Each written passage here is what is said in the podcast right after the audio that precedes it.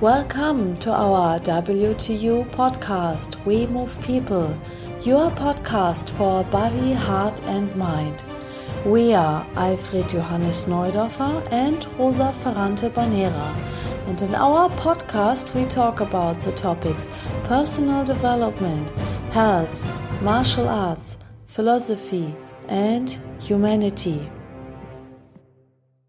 Welcome to a new episode from our WTU podcast.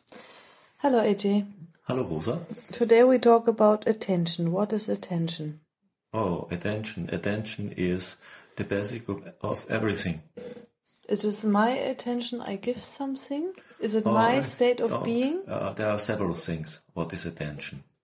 The first thing attention is, is, is present, to be present in this Mm-hmm. Be in moment. Yeah, in moment. the moment.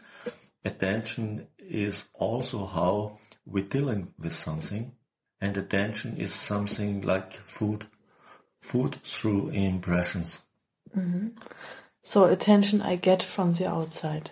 Yeah, we all uh, we we we need uh, three types of of of food: food, drink, oxygen, vitality, and impressions, and mm. attention. If you have not enough attention, that you are out of balance. Attention from other people. from other people. If mm. you have too much attention, you are also out of balance. Mm. We we we do many things because we do we need attention. We have uh, different names for all these things, but the ground of all these things is attention. But the people don't understand this. There is not so much knowledge about attention in the world of the people. Mm-hmm. So you can manipulate, manipulate the people because they have no no basics about what attention is. So maybe if someone don't have enough attention, he go uh, in the city center, go shopping um, Mm-hmm. because uh, the seller give you attention and talk with you in a nice way because he want to sell you something. He give you attention. Yes, uh, people uh, run after all things and give them all kinds of relationships because uh, actually they need attention. Or when very old people go from one doctor to another, maybe they ha- they don't feel. Yeah, yeah. so good and have uh, some aches or something, but most of the things uh, to get attention. Yeah, as you as long you don't understand the effects of imbalance of attention, everything else is pointless. Because uh, and so you uh, to learn what is attention and what is conditioning, it's it's necessary that you are able to learn. Without understanding of these two things, no learning is possible then learning is only conditioning, and conditioning is not learning. It's not development. Then And how can I become attention? When uh, how I have many questions. How do I know how many attention I need? I think it's different from a person to another person. Maybe one person need a lot of attention, the other don't need so much. How do I know what is the how much I need to be in balance? for for normal, the normal sum for attention is you can bring this to you in a normal way. The normal way to get the natural attention are relationships like friendship, friendship, all these things. Uh, If you have a real friend or you have a wife or a man uh, who is your partner and it's a real relationship, then you get a natural way of attention. That seems you don't have paid for attention. If you have pay in your relationship for the attention, it's not a relationship. It's a deal. Mm-hmm. And because the people today don't have real relationships in their life, they always have to deal about attention. Mm-hmm. If you have the you are if you are in harmony with in with, with the attention, then you can decide what you really want to do. Mm. Because if you are not in harmony with your level of in- attention, you are looking for attention. Mm.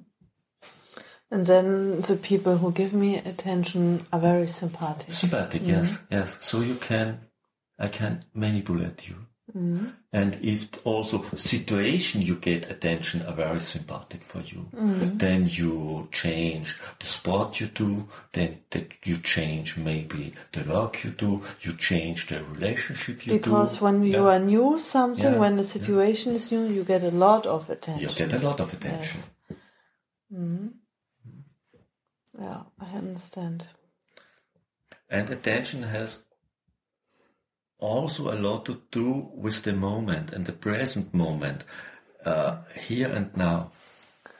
So for this reason, our WTU WingTsun is is so important. Uh, it's also a name for for the what we do in the school of the moment, because you only can do real WingTsun in this moment, always in this moment.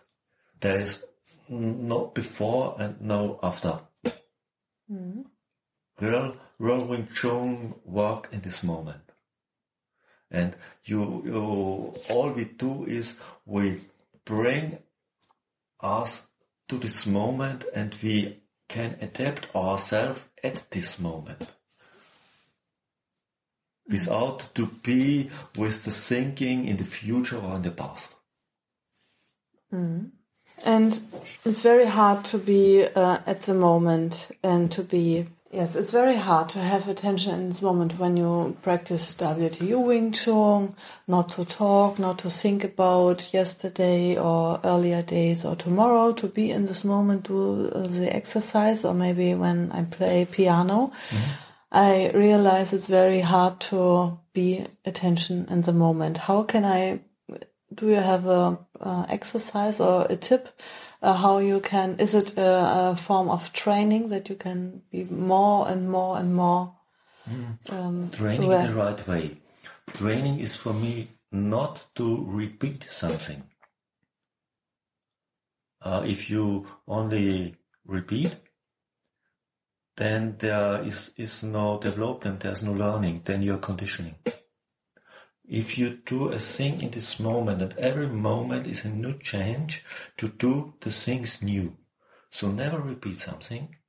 If you do the first sequence of Sionim I never will do the same in another moment.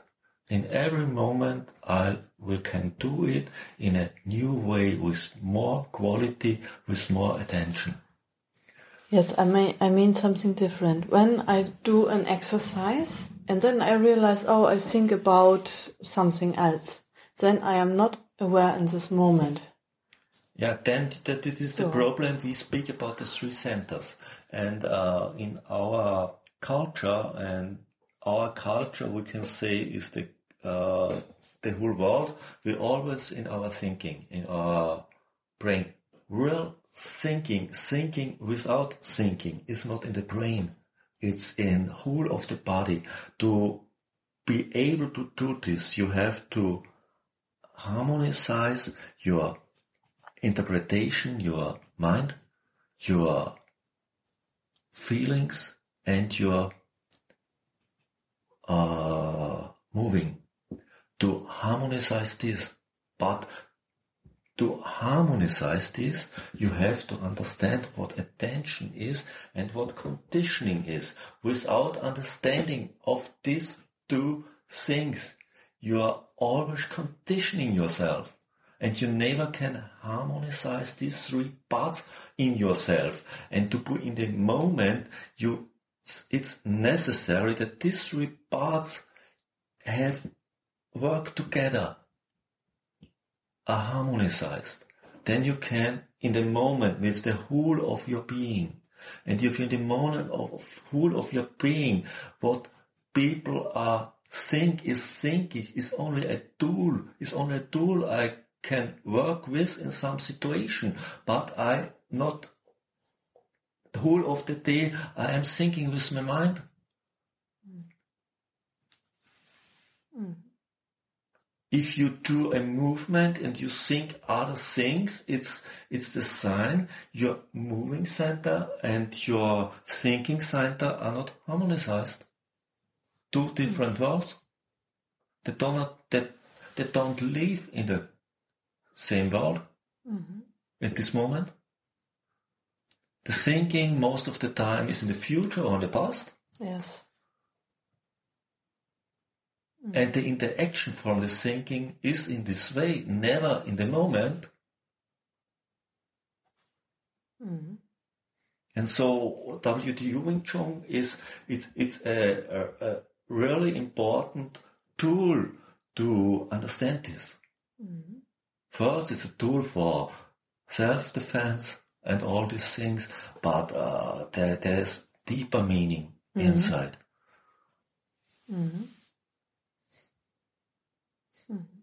Yeah, there's a lot about attention. hmm Okay, then, I think it's enough for today. and we hear us next time again. Yes. Bye. Bye.